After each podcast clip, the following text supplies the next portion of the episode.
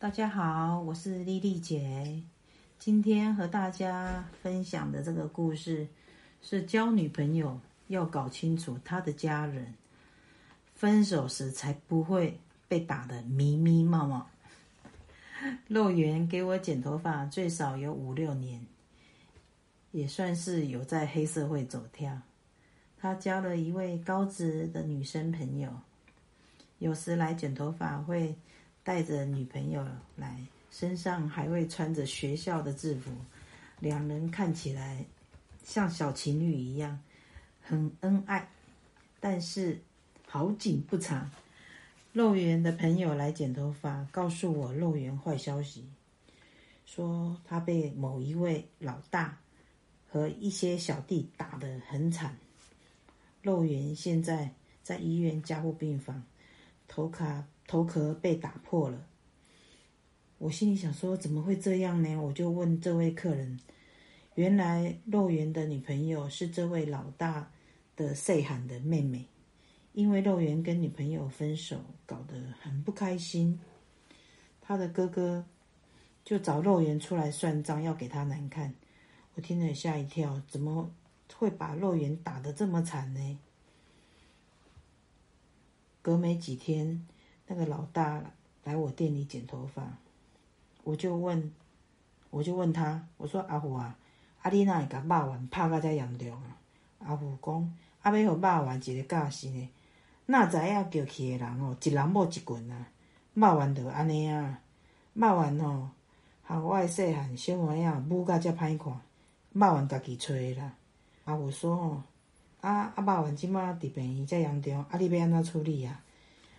啊，那个阿虎，那个阿虎就回答我说：“啊，等伊较好诶哦，逐个出来讲下雕啦，讲下盖。”他们他们说这件事情哦，玩 gay 的事也搞了一阵子啊，做个笔录，然后又开调解庭，大家说好赔钱了事啊，不要再有后续的事情。